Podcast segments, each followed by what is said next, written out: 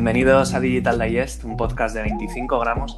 Soy Gonzalo Vila y como cada episodio me acompaña Román para profundizar y analizar el vínculo digital en el universo creativo. Utilizar las redes sociales como campo de cultivo y espina dorsal es primordial para proyectos de animación y de filmmaking tan potentes como Manson o Bliss. Hablamos con su fundador Tomás Peña. ¿Qué tal estáis?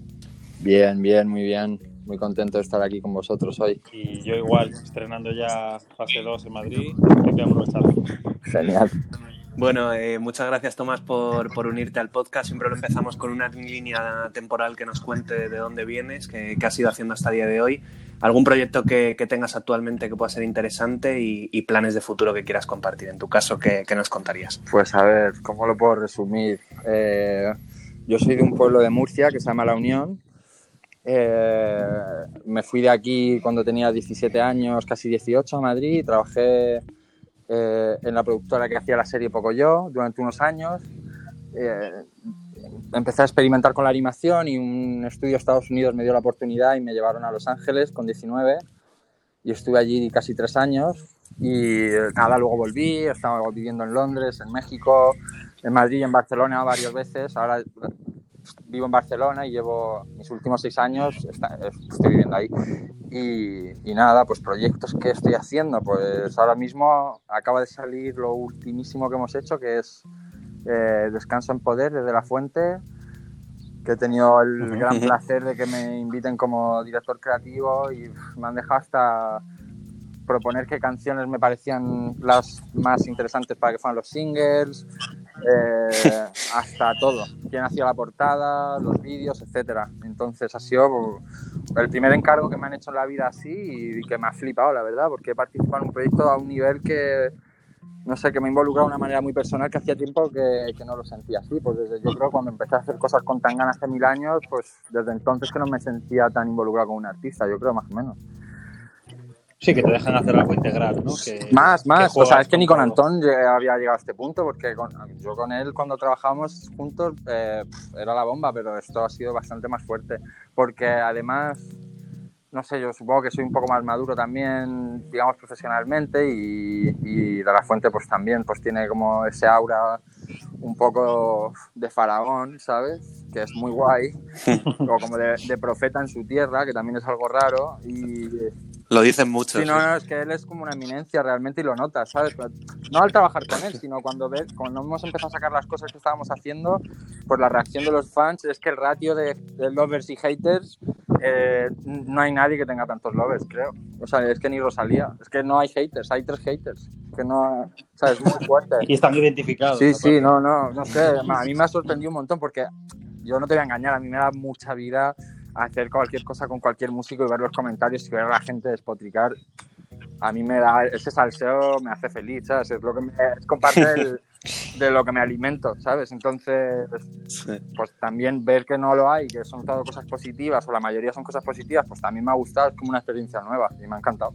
La verdad que es guay.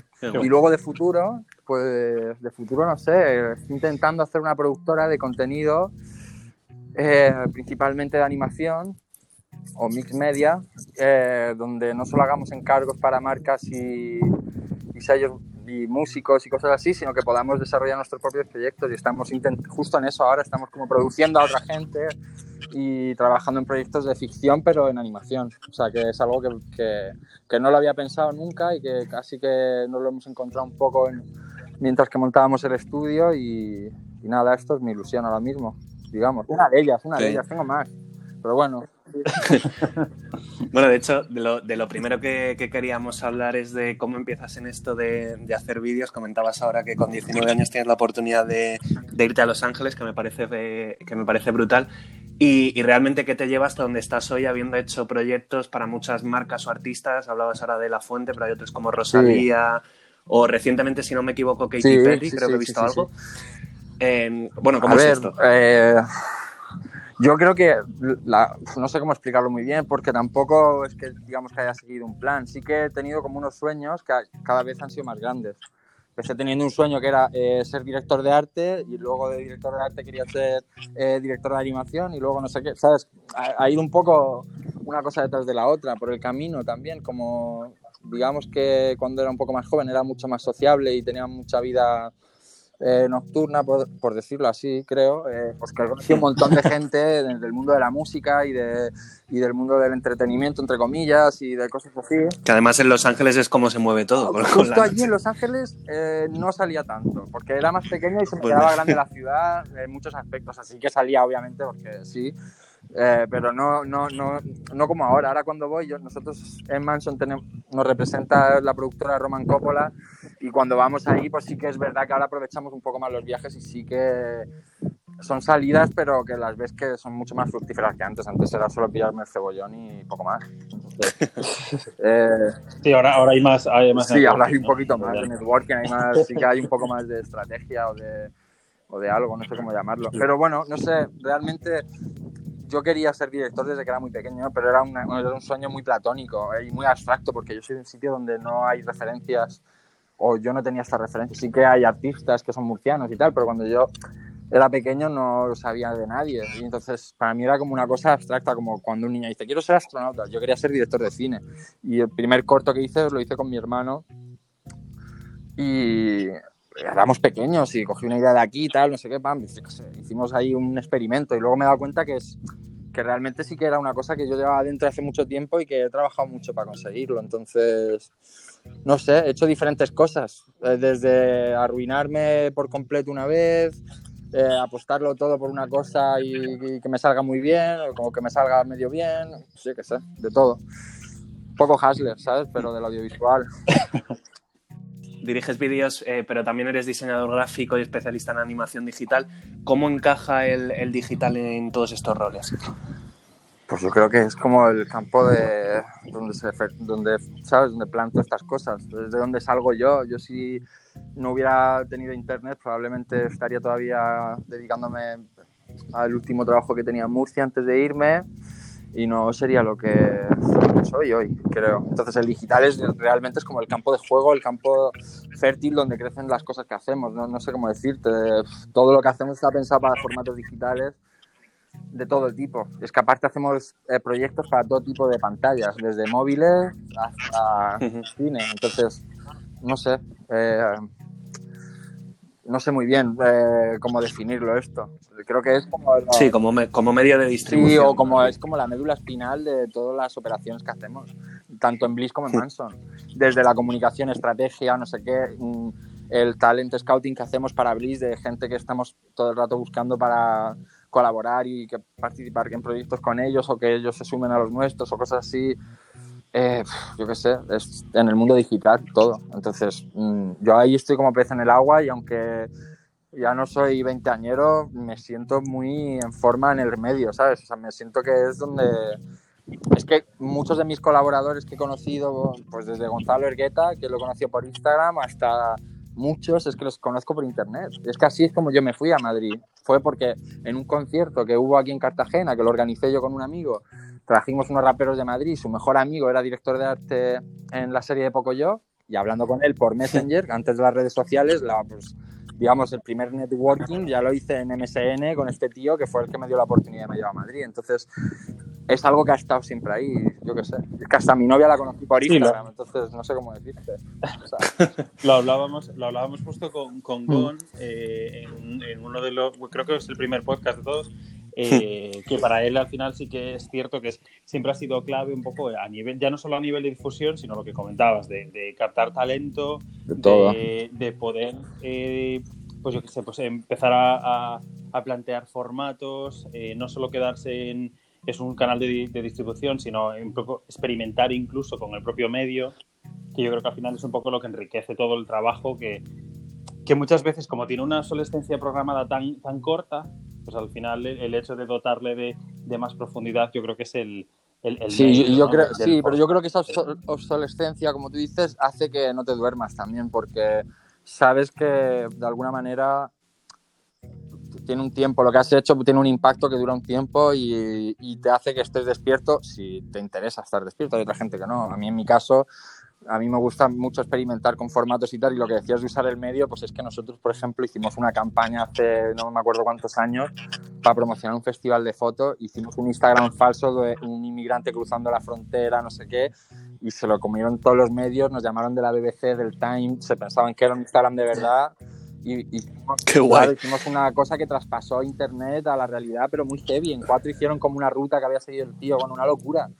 Entonces, no sé, el medio, lo digital, yo creo que es la médula espinal de todo el trabajo que hemos hecho en Manson y ahora con Blitz también. O sea, que sale, no, no, es solo donde nos apoyamos, sino es donde nos vertebramos para hacer todo. Es que parte Sí, lo, has dicho, lo has dicho muy guay, que es como el, el, campo de cultivo. También, es que es todo, es, es un poco Lo que todo, todo, total.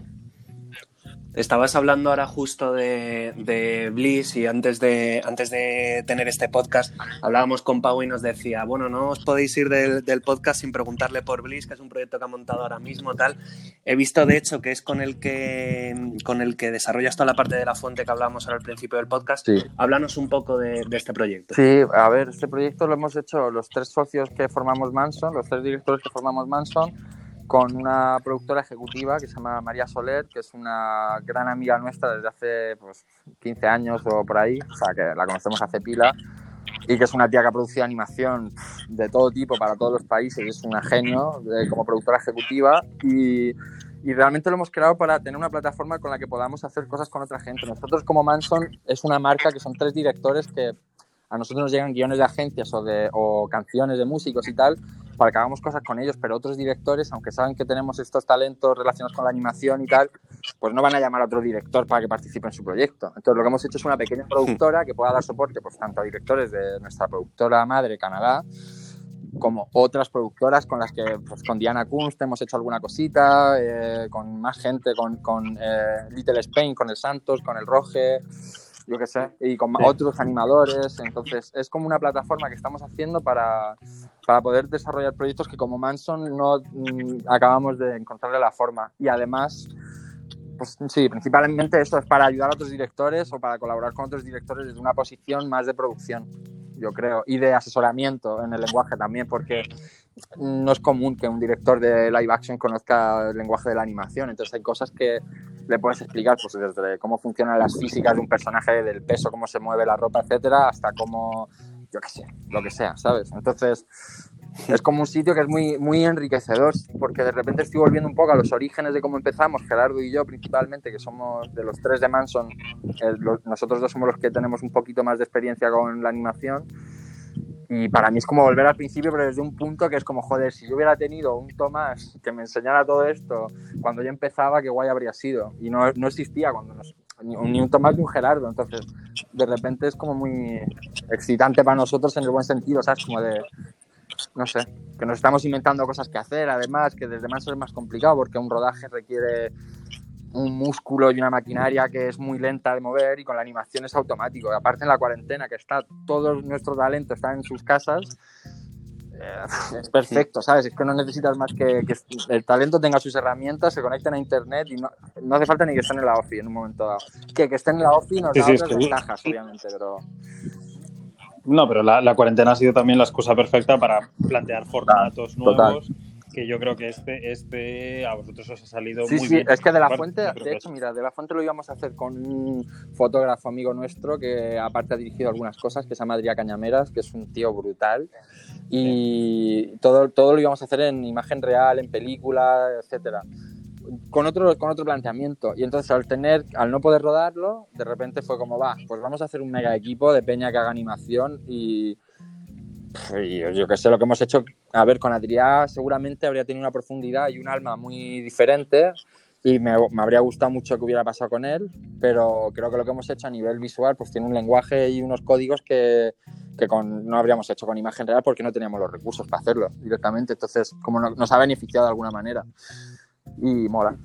Sí, es, es otro, es otro formato sí, sí, de contar. Es como sí, otro estilo y todo, estamos, está, la, la narrativa, toda la, la, la, facilidad de narración es, es que es Sí, sí, totalmente... sí. Bueno, tienes control Z, que tú cuando ruedas no hay control Z. Tienes que hacer tomas. Claro, claro. volver atrás y modificar.